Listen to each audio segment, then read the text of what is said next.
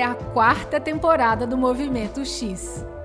Vimos a demanda pelo trabalho de pessoas pesquisadoras aumentar desde a última temporada. Nesta, a proposta é investigar as possibilidades de organização dessas pessoas nas empresas.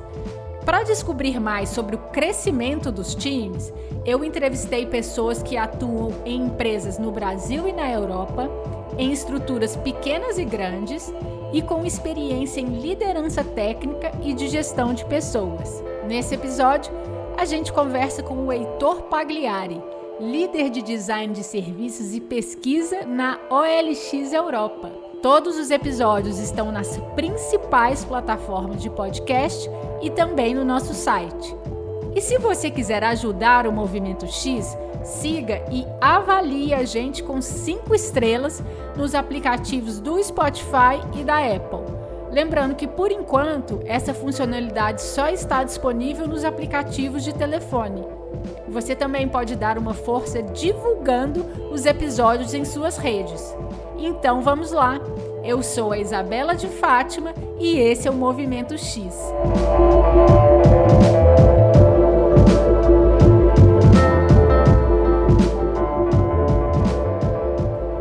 Oi, Heitor! Prazer te conhecer. Seja muito bem-vindo aqui ao Movimento X. Muito obrigado, Isabela, pelo convite. É um prazer estar aqui conversando com você. Que coisa boa! Então vamos lá, né? Para começar, eu queria que você se apresentasse brevemente. Me conta onde que você trabalha e qual é o seu papel hoje. Tá bem. Eu trabalho atualmente no Grupo OLX, que aí no Brasil tem a OLX Brasil, mas que em outros países tem várias outras empresas, acho que são umas 20 marcas um, em outros países. E eu atualmente sou um lead de service design, design de serviços, e então eu trabalho muito próximo com um, a parte de pesquisa, então diria que 60, 70% do meu trabalho é pesquisa, mas eu também tenho esses outros 30% ali que trabalha mais na execução e criação desses serviços. Perfeito. E como que é a estrutura de pesquisa em UX hoje na companhia?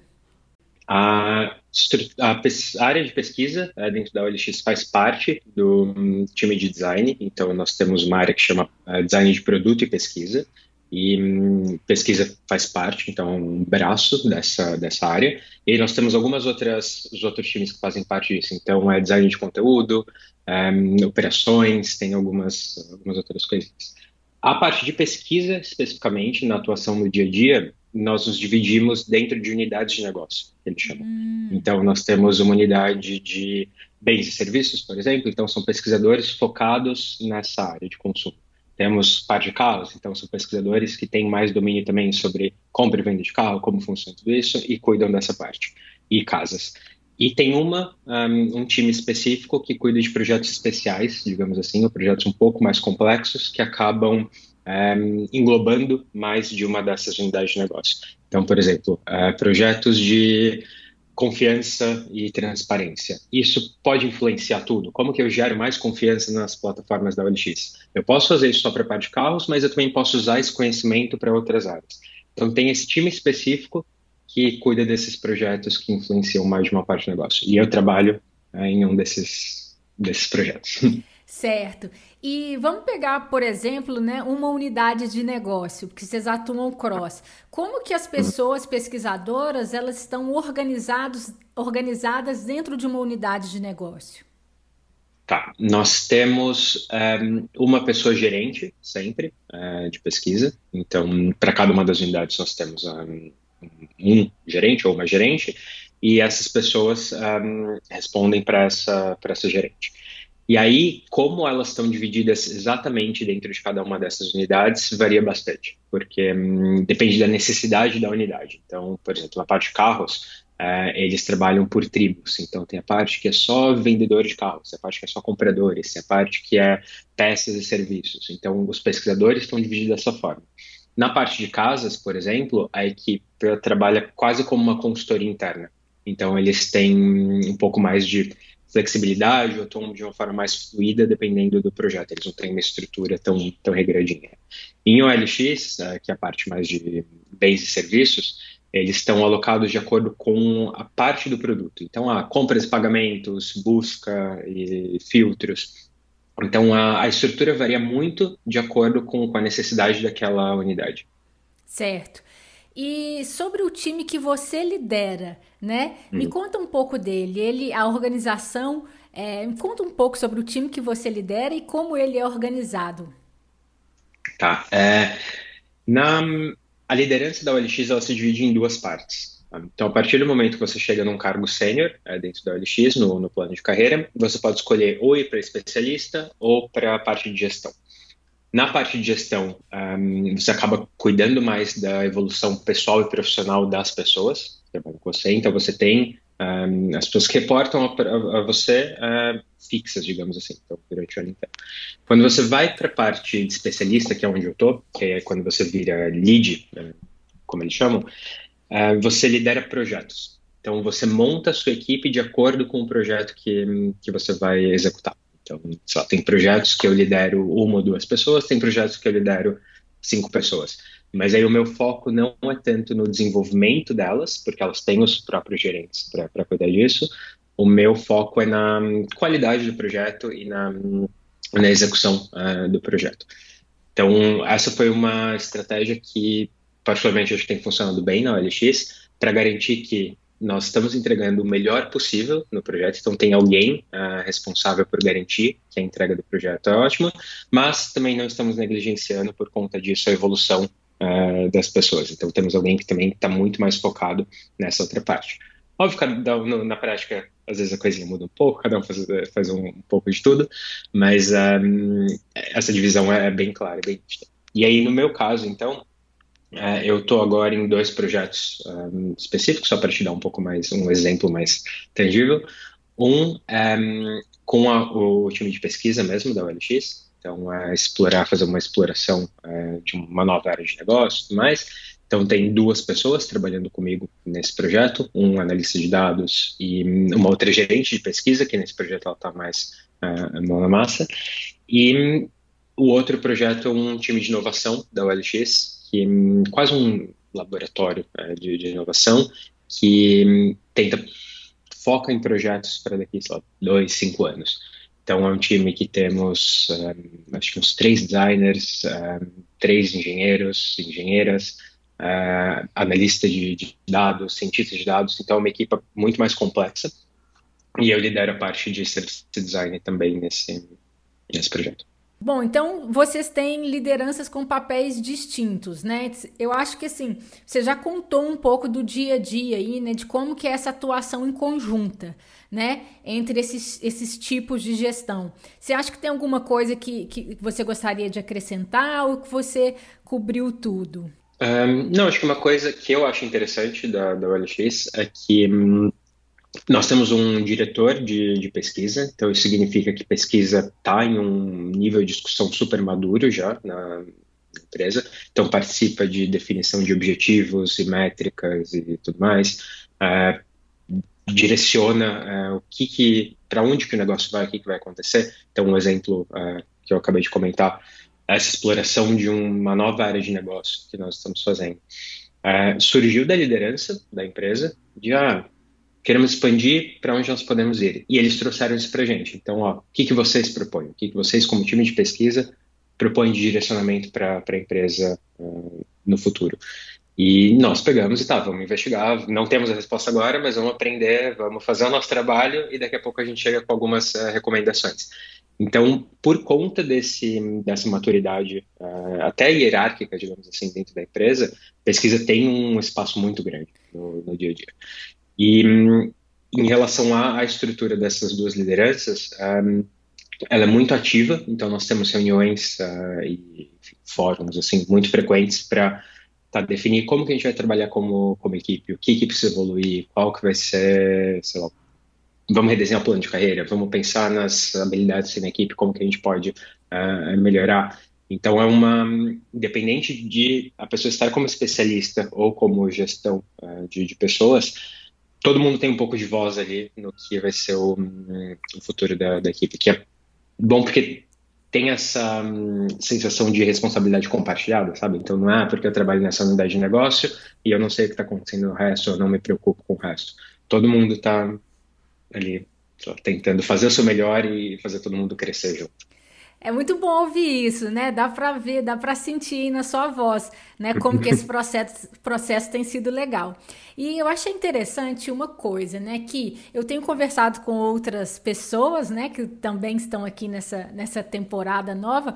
E algumas eu tenho percebido que esse papel de liderança técnica, vamos chamar assim, né? A gente aí tá falando de lead, né? Que para quem é liderança técnica, então vai para o que é chamado de lead e quem vai para gestão de pessoas, o que é chamado, se fosse inglês, manager, né? E, e gerência. O que eu tenho notado e que eu estou achando interessante te ouvir é que algumas, em algumas situações, a pessoa que é especialista e também pode ser chamada de líder técnica, vamos falar assim, não existe uma formalização dessa liderança. É como se fosse algo informal mesmo, né? E pelo que eu tenho, você está contando, é, é um papel formalizado, né? Isso parece ser muito interessante. Sim, na, na OLX nós temos uh, esse plano de carreira bem definido, uh, e então para todos os cargos que existem na parte de gestão de pessoas, existe um equivalente na parte de liderança. Então, depois de sênior, uma pessoa pode virar ou gerente ou manager, como você disse, ou lead. De gerente, acho que ela vai para head, e se você for lead, você vira principal, e de gerente você vira diretor, e também tem um equivalente que acho que é senior principal, alguma coisa assim. Então, existe hum, uma formalização bem clara para garantir que ninguém vai ser prejudicado porque decidiu ir para uma área, uma parte mais especialista do que gestão de, de, pessoas. Certo. Você teria algum exemplo bem prático, é, se você puder dividir, claro, de uma pessoa por exemplo, eu, se eu tivesse fazendo um projeto, né, em que eu tivesse é, tido a oportunidade de estar ali com você nesse projeto e no qual você é lead desse projeto, e eu também teria uma, uma gerente de pesquisa. Tem algum exemplo claro de como poderia ser o trabalho dessas duas pessoas para contribuir para que eu consiga me desenvolver e por aí vai? Claro. Um, em questão de uh, evolução e um, progressão de carreira, essas coisas, a gente também tem um, um sisteminha que funciona muito bem ali, é todo definido. Então você tem feedback de todo mundo que trabalha com você. Aquela, muitas empresas seguem um formato muito parecido. Cada seis meses tem essas reuniões uh, de, uh, de progressão e evolução. Mas na prática, no dia a dia, como que isso funciona? Então os gerentes costumam ter reuniões semanais, quinzenais, e aí cada um também define a necessidade para acompanhar a progressão da pessoa, como está o dia a dia, e também para desbloquear coisas. Ah, então não, sei lá, tô com dificuldade em tal coisa. É, sei lá, eu tenho que analisar esse, esse projeto e todo mundo, todos já passamos por isso, daquela tela branca, ninguém consegue sair e tudo mais.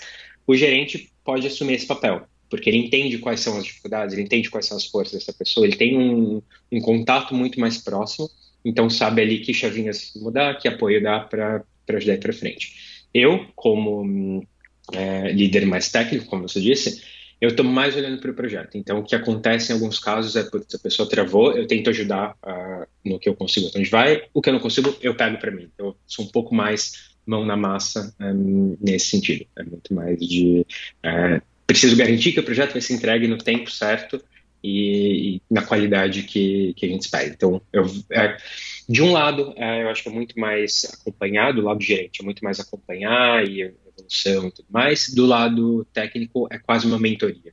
Então, a pessoa trabalha ali comigo, do meu lado, aprendendo comigo, evoluindo comigo, mas em alguns momentos ela vai precisar né, de um gerente para para ajudar nessa, nessa evolução. Principalmente com planos futuros, para onde quer ir na carreira, essas coisas, isso acaba saindo um pouquinho do, do meu escopo. Muito legal. É, e você comentou né, dessa, dessa questão de maturidade, né? É, que hum. tem um diretor, né? Assim, no meu, e eu compartilho do seu ponto de vista. Eu acho, né, se, se a gente, é, é, se a empresa tem diretor, vice-presidente, head de pesquisa, já né, um sinal de maturidade muito legal. Eu fico feliz de ouvir isso. Queria que a gente falasse um pouco mais dessa diretoria de pesquisa. É, se eu entendi corretamente, você me corrija se, se eu estiver falando algo errado, por favor. É, Ah, e o time de pesquisa está dentro de design, né?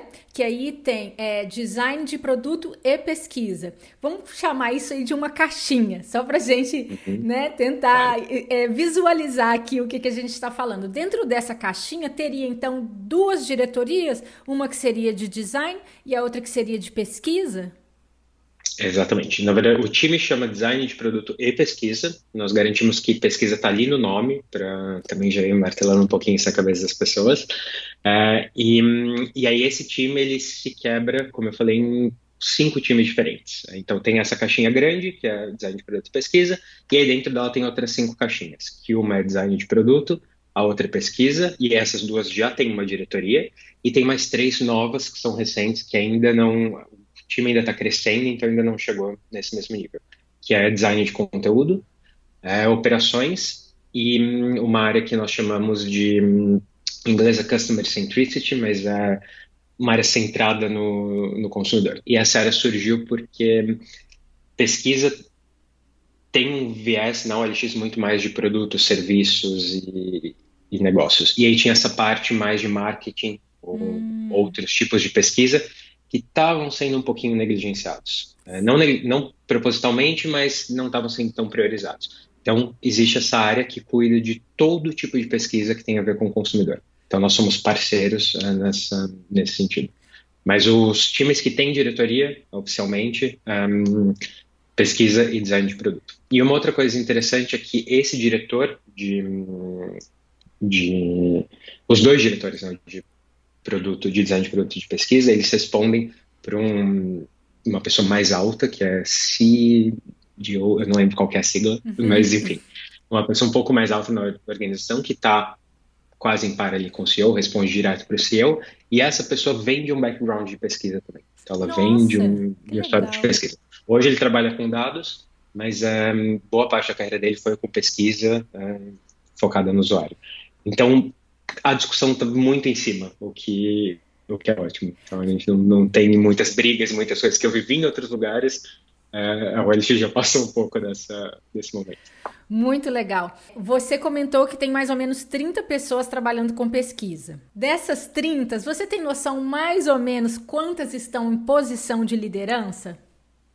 Tenho. Nós temos atualmente seis pessoas é, em cargo de liderança. Então são três uh, gerentes, uh, para cada uma das unidades de negócio e mais três pessoas uh, como líderes especialistas. Certo. Então, pelo que eu estou vendo, é sempre uma dupla, né? Gerente, o gerente de pessoas e o, o, líder técnico, né? Especialista ali. É, eu acho que no time de design isso não acontece, não é tão. Uh, sim, não é tão uh, impar assim, mas em pesquisa sim. Em pesquisa nós temos uh, bem duplinhas quase. certo.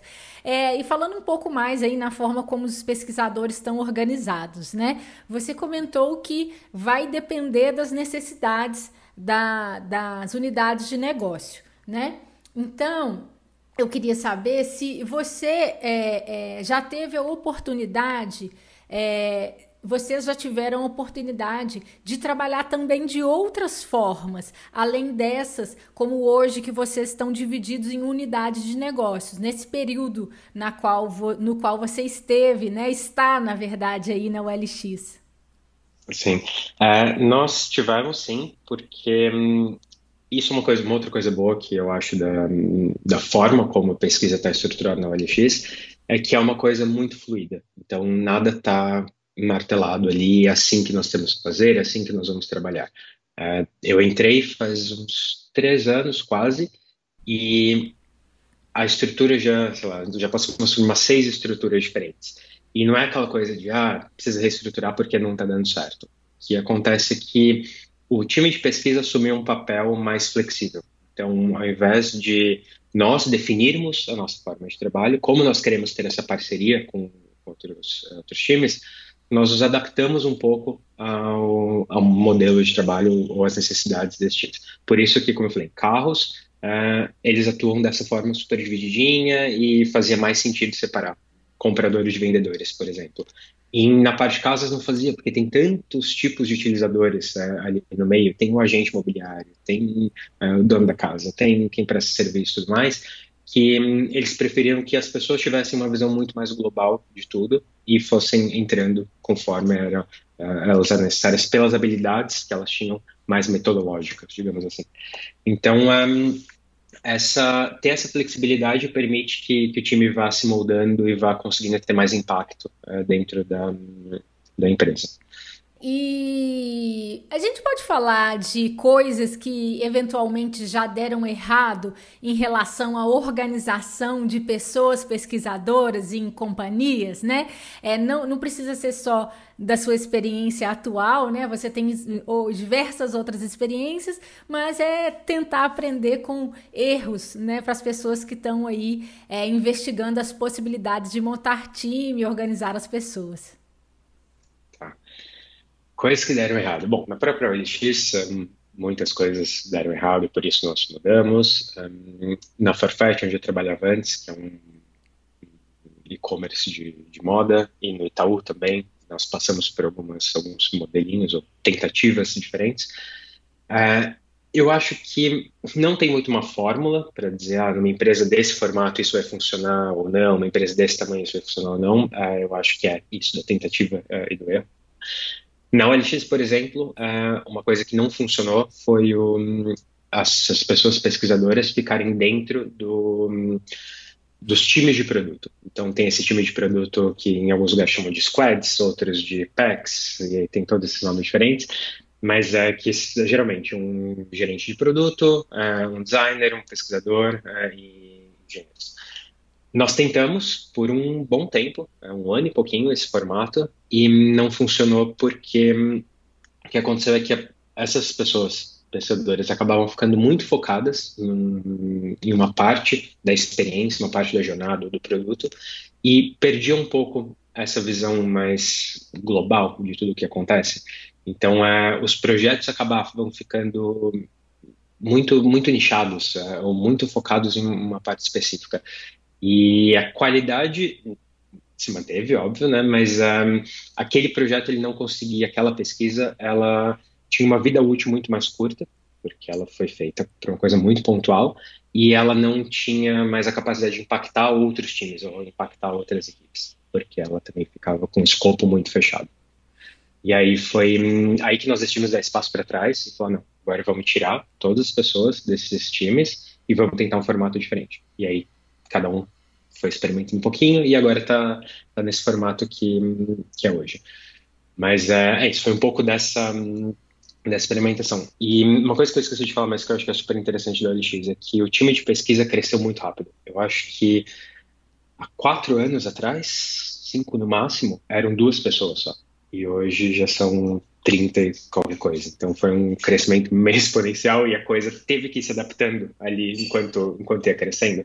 Não teve um, um plano muito claro de, ah, vamos, traçamos esse caminho, é isso aqui que a gente vai seguir.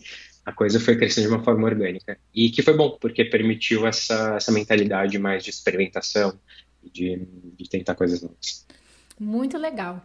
É, e em geral, né? Não sei se aí a gente consegue falar mais do, do, dos projetos dos times que você lidera, né? Mas a gente pode tentar falar ou em geral ou mais no, no caso específico, o que você se sentir mais à vontade. Mas eu queria, é, aqui curiosa, me perguntando como que vocês definem as pesquisas que serão feitas.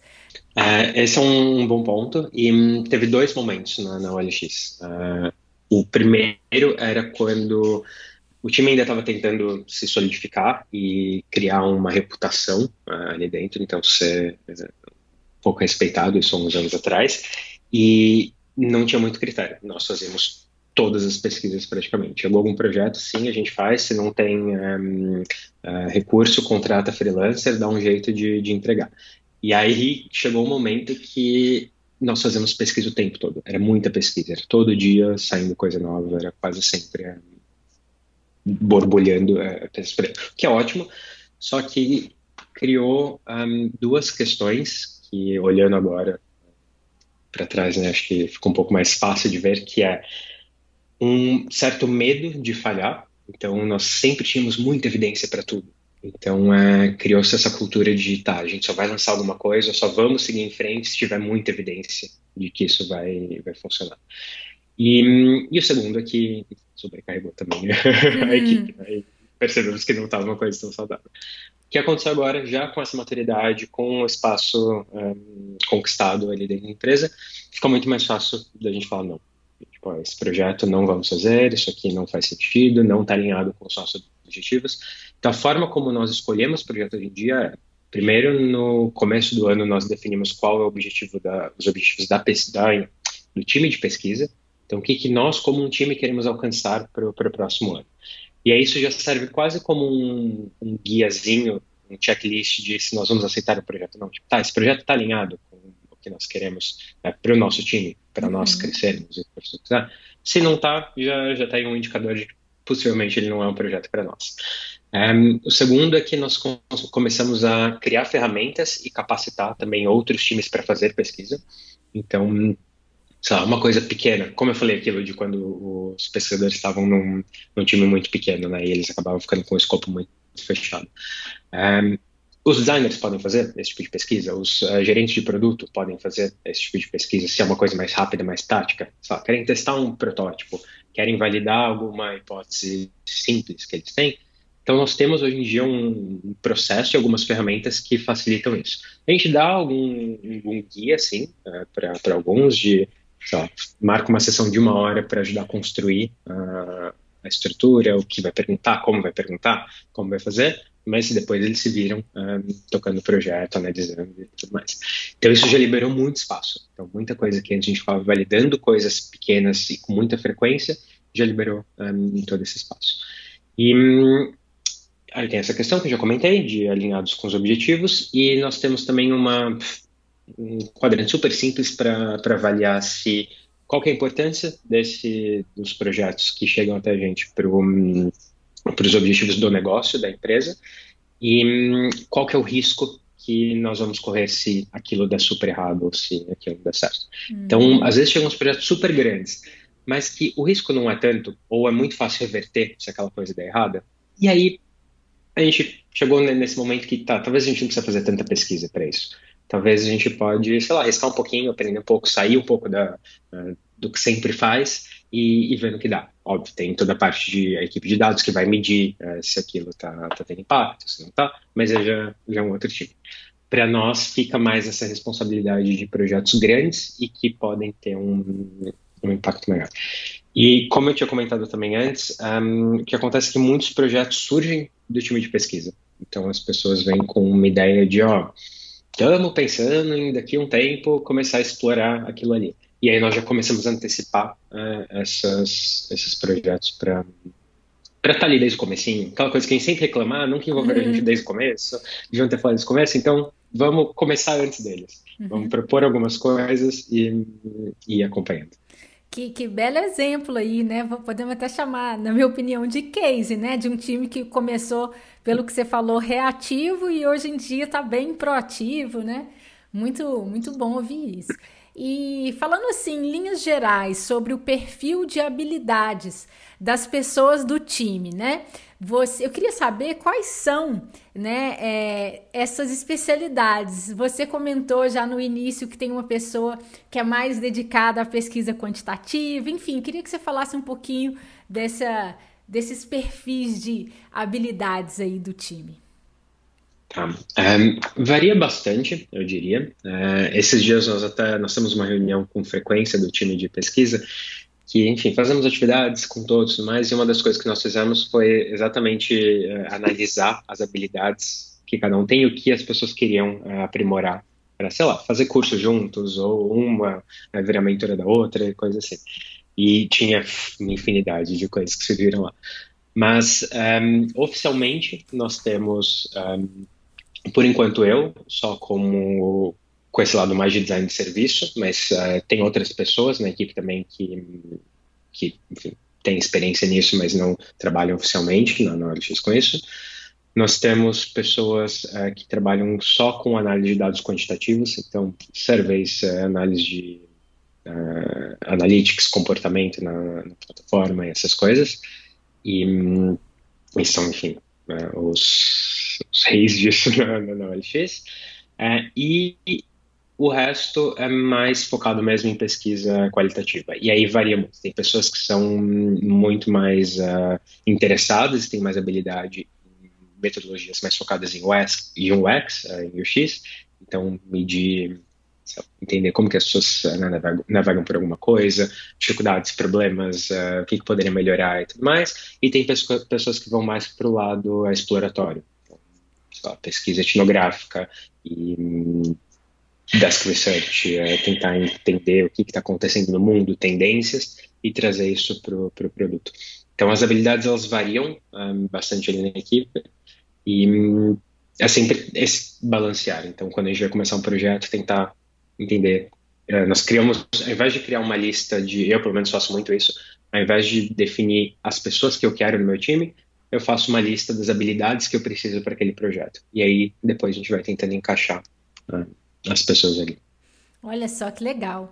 É, e vamos falar um pouco do papel né, de, dessa, dessa disciplina, se é que a gente pode chamar assim, né, de design de serviço dentro aí de pesquisa. Né? Como que funciona isso? Né? Como que, é, se você pudesse explicar o escopo né, de trabalho de uma pessoa que é designer de serviço? Tá. O que na OLX, uh, bom, e na Farfetch eu tinha um papel muito parecido também, mas um, acaba caindo muito mais nessa parte de um, exploração, então tentar entender uh, o que dá para fazer, o que está acontecendo no produto com os nossos consumidores, no mundo, tem um, um, um olhar um pouco mais amplo, eu diria assim, uh, e depois como transformar isso em soluções, como a gente consegue tangibilizar um pouco esses, uh, essas entregas. Então, o que acontece é que eu acabo cuidando um pouco do projeto do começo um, ah, até o fim. É muito simplista falar isso, mas acaba caindo um pouco nessa, nessa área. Então, não é só fazer pesquisa, eu preciso garantir que um, o que eu estou fazendo ele vai se tangibilizar em alguma coisa depois. E aí tem a parte que é mais serviço mesmo, que é tal, o que, que isso vai impactar, essas soluções, vão impactar em outras áreas do negócio. Então, sei lá, vamos criar uma solução para hum, melhorar a forma como de pagamentos. O que, que isso vai impactar nas entregas? O que, que isso vai impactar na parte como as pessoas pesquisam? O que, que vai impactar, sei lá, novos uh, utilizadores ou utilizadores antigos? Então, é sempre ter essa visão um pouco mais um, ampla das conexões entre as partes do produto, não só de solucionar para aquilo e resolver um, uh, um problema específico. Uh, Acho que isso não elimina de jeito nenhum a necessidade de um designer de produto, muito pelo contrário, porque é isso, eu só estou olhando para as conexões, eu preciso de alguém uh, que vai resolver uh, aquilo ali. Então, eu sempre, sempre em todos os meus projetos, eu trabalho com, com designer de produtos também e com pesquisadores para me apoiar, às vezes na, na, pesquisa se é alguma coisa complexa, mas o designer de produto sempre para me ajudar a criar essas soluções uh, no final.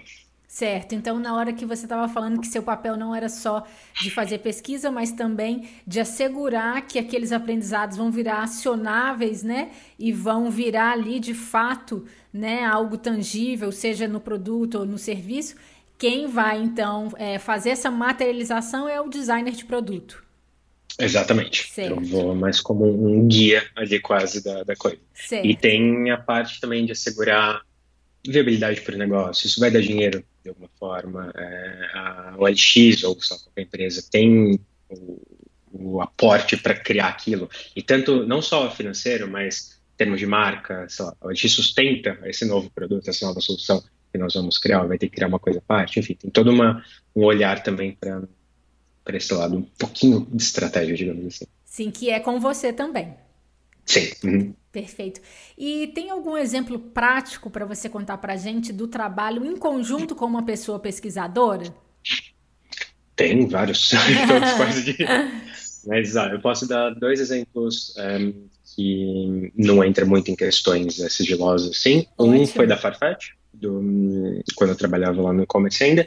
O projeto foi era um briefing muito amplo, uh, que era como reduzir custos da parte de logística e como melhorar um, o, toda essa parte de entregas. Então, uh, era reduzir custos, uh, diminuir o tempo de entrega e qualquer coisa uh, aí no meio que acontecesse. E um, o a minha parceria com, com a, essa pessoa de pesquisa foi: vamos para campo, vamos visitar essas lojas, uh, comprar coisas na Farfetch em lugares diferentes, mapear todo esse processo, entender o que, que dá para ser feito, o que, que é esse, esse processo de pesquisa.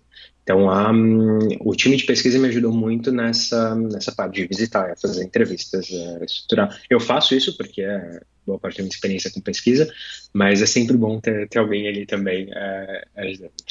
E um, depois, fomos, enfim, todo o processo de design, que acho que as pessoas já estão bastante familiarizadas, então não precisa falar muito, mas depois que nós definimos as soluções, os designers de produto criaram tudo mais, a, o time de pesquisa, aí o mais focado em UX mesmo, me ajuda a testar também, a validar antes da gente eh, lançar e implementar tudo. Vamos garantir que tudo funciona, que atende aos problemas que a gente identificou, que tem o, o, o impacto esperado, e aí lançamos. E o outro foi hum, esse que eu não posso entrar em muito detalhe, mas uh, para lançar uma nova área de negócio da, da OLX. E, e o que acontece é que a OLX atua em muitos mercados aqui na, na Europa, principalmente Polônia, Romênia, Ucrânia. Então, eu preciso também de suporte para fazer pesquisa nesse país, não só pela língua, mas pelo contexto cultural. Uh, eu não tenho uh, referência do, sei lá, como, uhum. como as pessoas lidam com compra e venda de usados em diferentes países. Em algum lugar tem uma questão de status envolvido, em outros lugares tem uma questão de sustentabilidade, então a, a parte cultural varia muito. E ter pessoas dedicadas para isso é incrível, acho que aumenta a qualidade do projeto imensamente. Então, é, foi mais nessa parceria. Então, nós construímos juntos o plano, como nós vamos abordar essa pesquisa, mas eu tenho essas pessoas para me, me ajudar a implementar, analisar e garantir que a gente colheu os melhores insights mesmo. Legal. E vamos falar um pouquinho da organização dos designers. É, uhum. Como que funciona? Ela é parecida com a organização das pessoas pesquisadoras? Ela é um pouco diferente. Um, nós temos na OLX quase um, uma pessoa de pesquisa para uh, cada designer. Uh, eu acho que nós temos hoje na OLX são 30 e alguma coisa, 41 designers. Uh, e, e quase 30, não, 30 e poucos Tô uh, impressionada, impressionada. Tá Talvez tenha sido a maior proporção que eu já vi até agora, né, das pessoas com Sim. as quais eu conversei. Incrível. É, tá quase um para um. E um, os designers, eles estão mais uh, alocados aos times, como eu tinha comentado. Times squads mesmo, né, né, que a gente tinha comentado, certo? Exato. Então eles estão uh, mesmo dentro, dentro dos eles cuidam de uma parte mais, um, mais específica do produto. O que faz super sentido uh, na OLX, porque tem uma complexidade grande ali de uh, dependências e relações entre, entre as partes do produto. Um, e é um produto muito difícil de medir. Um, impacto e conversão, porque, por exemplo, você não tem um carrinho de compras na OLX. Então não tem uma parte de saber, tá, a partir daqui a pessoa comprou é, o produto de fato. A troca acontece toda fora. Então ter essa, nós temos um sistema de medir, prever métricas que é, que é bastante complexo. Então a pessoa precisa ter uma visão muito muito clara de como tudo isso funciona, de como essas conexões tudo funciona. Então os designers eles estão são especialistas é, em partes do produto. E, e aí eles trabalham nessas squads, enfim, acaba tendo uma troca de vez em quando, uma rotação para garantir também que a pessoa tem exposição às, a outras áreas, mas eles são mais, mais focados. Certo. E os designers também fazem pesquisa? Ou melhor, deixa eu refazer essa pergunta, né? É, aquelas caixinhas que a gente estava conversando no início, né? Que tem de design, é, uma caixinha macro de design produto, e aí tem pessoas, é, UX writers e por aí vai.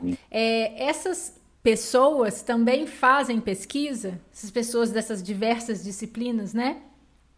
Sim, elas fazem. É, vai muito da pessoa. Hum. Em primeiro lugar, tem, nós temos designers, uh, designers de produto na OLX que eles amam fazer pesquisa.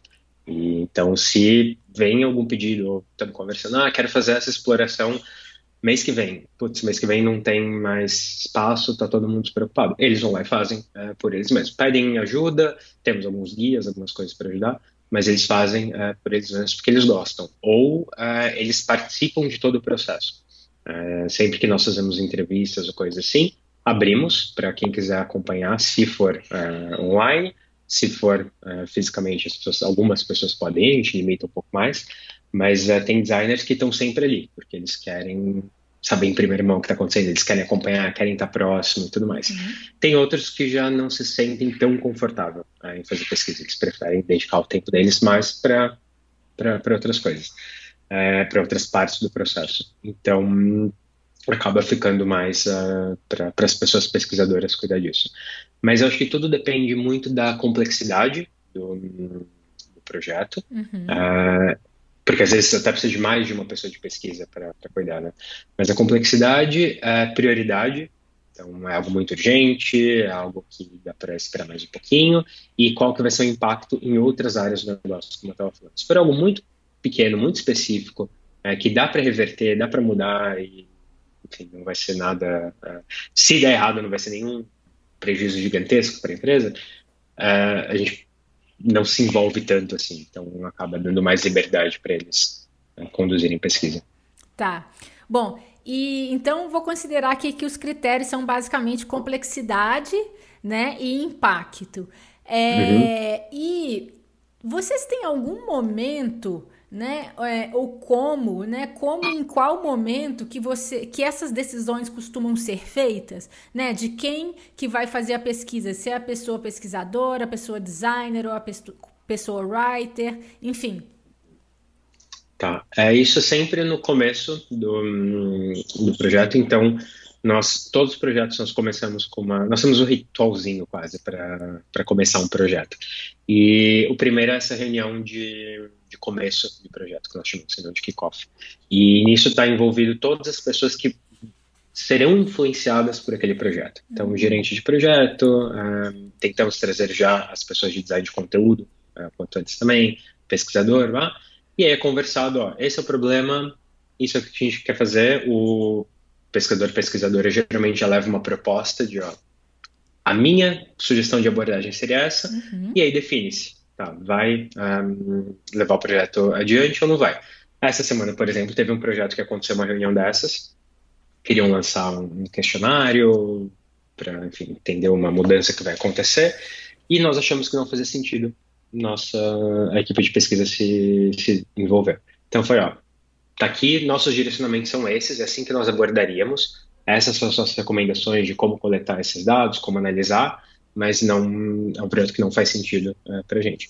E aí o gerente de projetos vai fazer isso sozinho, vai tocar o projeto sozinho, é, basicamente. Certo. Então vai, vai muito dessa discussão de, de alinhar quem, quem, quem vai fazer mais pela, pela disponibilidade e, enfim, escopo também. Certo. É, qual tipo de atuação que você recomendaria para times que ainda possuem poucas pessoas pesquisadoras, né? Por exemplo, três, quatro, cinco, até cinco pessoas, né? Que tipo de atuação você recomendaria? É, é difícil, porque eu já tive nessa situação. e algumas funcionaram, algumas funcionaram. Eu acho que é um pouco do que eu falei antes, não tem muito uma regra, uma formulinha. Eu acho que depende muito mais da empresa, de como a empresa encara a pesquisa uhum. e o que, que, ela espera também uh, de pesquisa. Porque eu já vi muita, muitas empresas, já tá, eu trabalhei muito tempo como uh, freelancer em consultorias, e eu via muitas empresas que tinham um, um time super robusto de, de uh, pesquisadores e pesquisadoras para o X, mas o que elas precisavam mais era ou as pessoas acabavam fazendo muito mais pesquisa de marketing ou pesquisa de enfim, uh, acabavam caindo no, lugar que não era produto, que não era uh, o X. Uhum. Então eu acho que é muito mais entender qual é a necessidade da, da empresa, uh, em termos de produtos mais, e, e reagir um pouco a, a, esses cenários, possíveis cenários que podem surgir daí, lá, para dar uns exemplos bobos que estão me vindo na cabeça, mas tem empresa que não tem recurso, tem o interesse em fazer pesquisa, quer e tudo mais, mas não tem recursos. Então, acho que a forma como eu abordaria é focar nos projetos mais estratégicos, digamos assim, o que, que vai de fato direcionar para onde a empresa vai ir, porque não vai dar para fazer tudo, não vai dar para uhum. pesquisar tudo, não vai dar para testar tudo. Então, vamos entender o que, que de fato tem, vai ajudar a tomar decisões, ou vai ajudar a guiar um caminho. Se for uma, eu já trabalhei em empresas, por exemplo, que hum, não existiu interesse em pesquisa. Contrataram uma pessoa pesquisadora um, só para fazer um checklist ali. Ah, meu, o time de design tem que ter uma pessoa pesquisadora, então tá aqui. Mas não tinha interesse, então nunca tinha tempo, nunca tinha budget, nunca ninguém queria fazer pesquisa e tudo mais. A minha abordagem, olhando agora, na época não fiz isso, mas olhando agora, ia ser: tá, tem alguém aqui dentro que está interessado? Fazer pesquisa. E aí eu vou colar nessa pessoa, por menor que sejam os projetos, mais que seja só ficar fazendo teste de usabilidade, coisa muito simples o tempo todo, porque você vai ganhando essa confiança, você vai construindo ali um portfóliozinho, quase um, uma reputação dentro da empresa e, e vai crescendo. Um, é, eu acho que é, é isso, tentar é avaliar caso por caso. Eu não sei se tem uma, uma resposta muito grande, mas eu iria acho que minha dica geral seria tentar encontrar onde consegue ter impacto, por menor que seja, onde consegue mostrar o trabalho e fazer alguma coisa que de fato resultou em algo, você consegue provar, ó, isso aqui, esse resultado veio desse meu projeto. E o que, que, você acredita que é importante é, para considerar na hora de estruturar esse time aí, para essa atuação que você que você sugeriu? Eu acho que como eu faria hoje em dia, tá? Se não tivesse recurso mesmo, um, eh, eu tentaria, vamos lá, tem, posso contratar uma ou duas pessoas. Uh, eu iria para perfis um pouco mais generalistas, assim, então uhum. tentar ver alguém que conseguiria, generalista dentro de pesquisa, Sim, né? claro. Então, Faz quali, tem... quant, por aí ah, vai, né? É, nem, nem tanto, acho que pode até ah. ser uma pessoa mais de quali, mas sei lá, eh, ou só quant, ou só quali, mas que tem experiência em produto, mas já fez um projetinho ou outro ali de marketing, de geografia ou qualquer coisa assim, mas alguém que tenha um, um repertório uh, diferente, um repertório um pouquinho maior de tipos de projeto. Hum. Porque aí eu acho que essa pessoa saberia ou se sentiria menos intimidada por problemas diferentes. Então, se chegar um problema de repente que ela não está acostumada, ela talvez teria ali uh, algumas ferramentas para lidar com isso. Um, se eu tivesse um entendimento um pouco melhor da, da empresa que ela precisa, é isso, listar muito mais habilidades do que cargos. Então, uh, eu preciso de. Lá, os projetos que eu mais faço é lançar e analisar survey. As coisas que eu mais faço é tentar lançar produtos novos, ou é testar um, funcionalidades novas. Então, deixa eu pegar alguém que, que, que acaba caindo nisso. O que eu vejo muito, e na OLX a gente já caiu também nessa, dessa armadilha, de criar aquele job description da pessoa perfeita. Hum. Ah, tem que fazer isso, tem que fazer aquilo, tem que fazer aquilo, tem que fazer E um não existe, a gente sabe disso, todo mundo sabe disso, que, que essa pessoa não existe. E nós estamos contratando uma pessoa pesquisadora ideal. Nós, nós estamos contratando uma pessoa para o que nós precisamos, para os problemas que nós temos ou para como nós trabalhamos.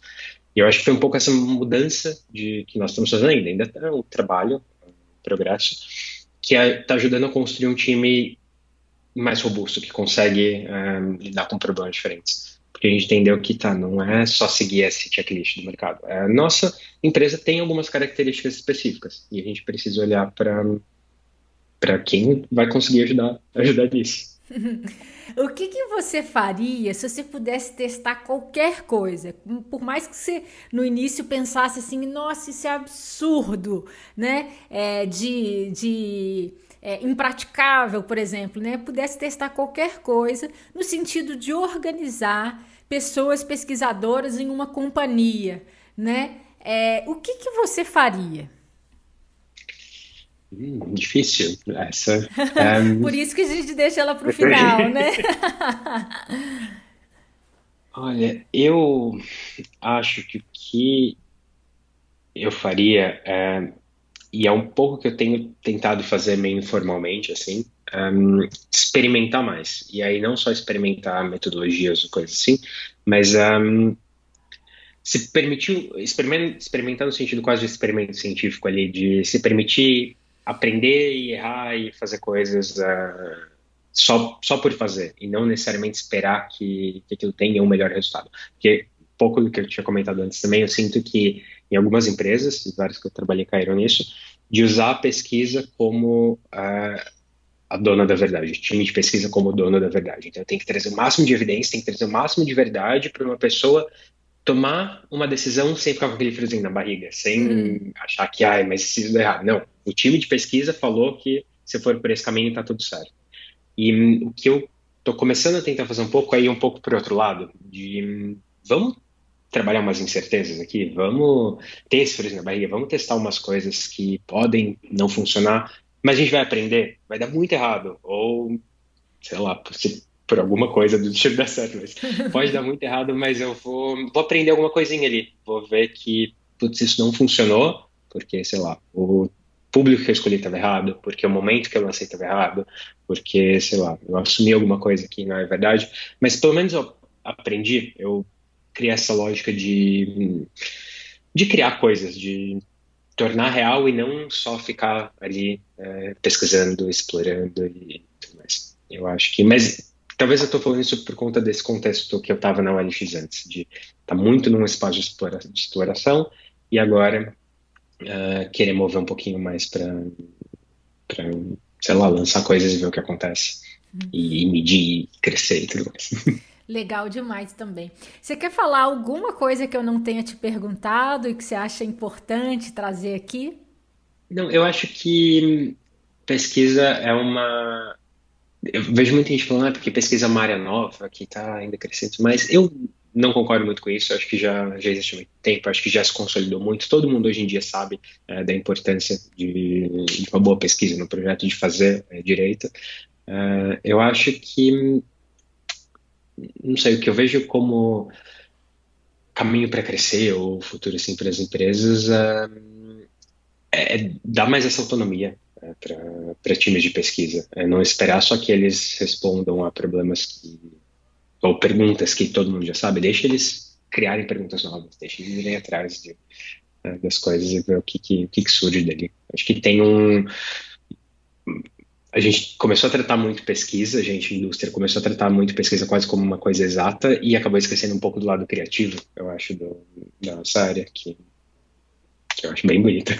Quero te agradecer pela sua generosidade enorme, né, de compartilhar tanta coisa legal, pelo seu tempo e por ter feito parte aqui do Movimento X.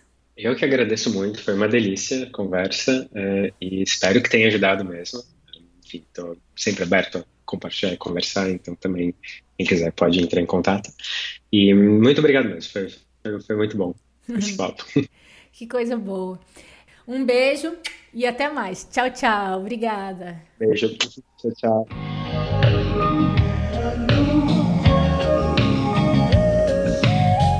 Chegamos ao fim deste episódio e eu espero que você tenha gostado. Se você quiser ajudar o Movimento X, siga e avalie a gente com 5 estrelas nos aplicativos do Spotify e da Apple. Lembrando que por enquanto essa funcionalidade só está rolando nos aplicativos de telefone. Você também pode dar uma força divulgando os episódios em suas redes. A criação do podcast, dos roteiros e a curadoria dos temas e entrevistas são feitas por mim, Isabela de Fátima. A revisão de todo o conteúdo do Movimento X é feita pela Renata Moreira. A trilha sonora original e a execução da trilha é do Richard Garrel no seu projeto Aeoner. A edição do áudio é feita pela Renata Valentim. A identidade visual é do Cristiano Sarmento. O site também é dele em parceria com o Pedro Ivo. Obrigada por ouvir até aqui e até a próxima entrevista.